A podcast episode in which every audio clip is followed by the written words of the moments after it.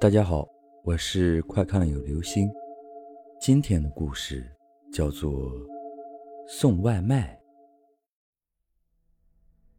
咚，咚，咚，出了电梯，他看了看订单，敲响了面前的防盗门。十秒过后，没有人开。咚，咚，咚，他又敲了几下。半分钟后，还是没有反应。唉，他叹了口气，有没有搞错？大半夜的点那么多吃的，到了又没人。咚，咚，咚，他又敲了一遍。过了一会儿，门还是没有开。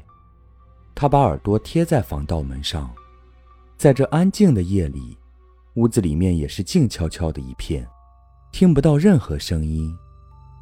他又拿出手机，没错啊，就是这家，打个电话吧。正当他低头拨号时，一个声音突然响起：“你找谁啊？”他猛一抬头，吓了一跳。防盗门不知道什么时候已经开了一小半，一个女人的半截身子从里面斜着探了出来。她的脸上毫无血色，只有嘴唇特别鲜红，一双眼睛盯着低头拨号的他。他一抬头，女人的脸离他的鼻尖不过二十厘米，他甚至能闻到女人身上发出一股难闻的气味那是腐臭味吗？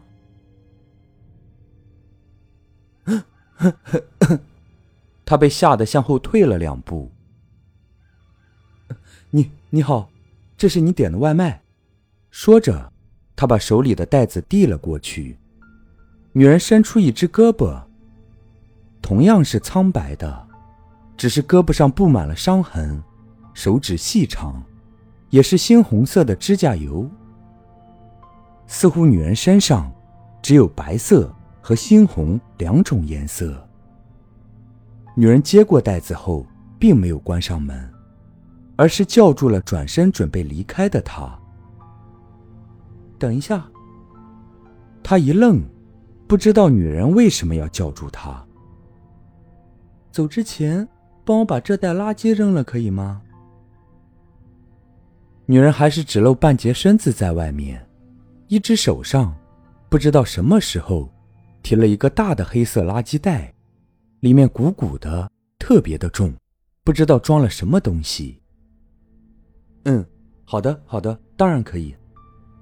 他点点头，接过了垃圾袋。女人冲他笑了一下，露出了两个尖尖的牙齿。他浑身都已经被冷汗打湿了，咽了口口水后，他转过身，快步走向电梯。当他进入电梯后，回身再看时，门已经重新关得严严实实。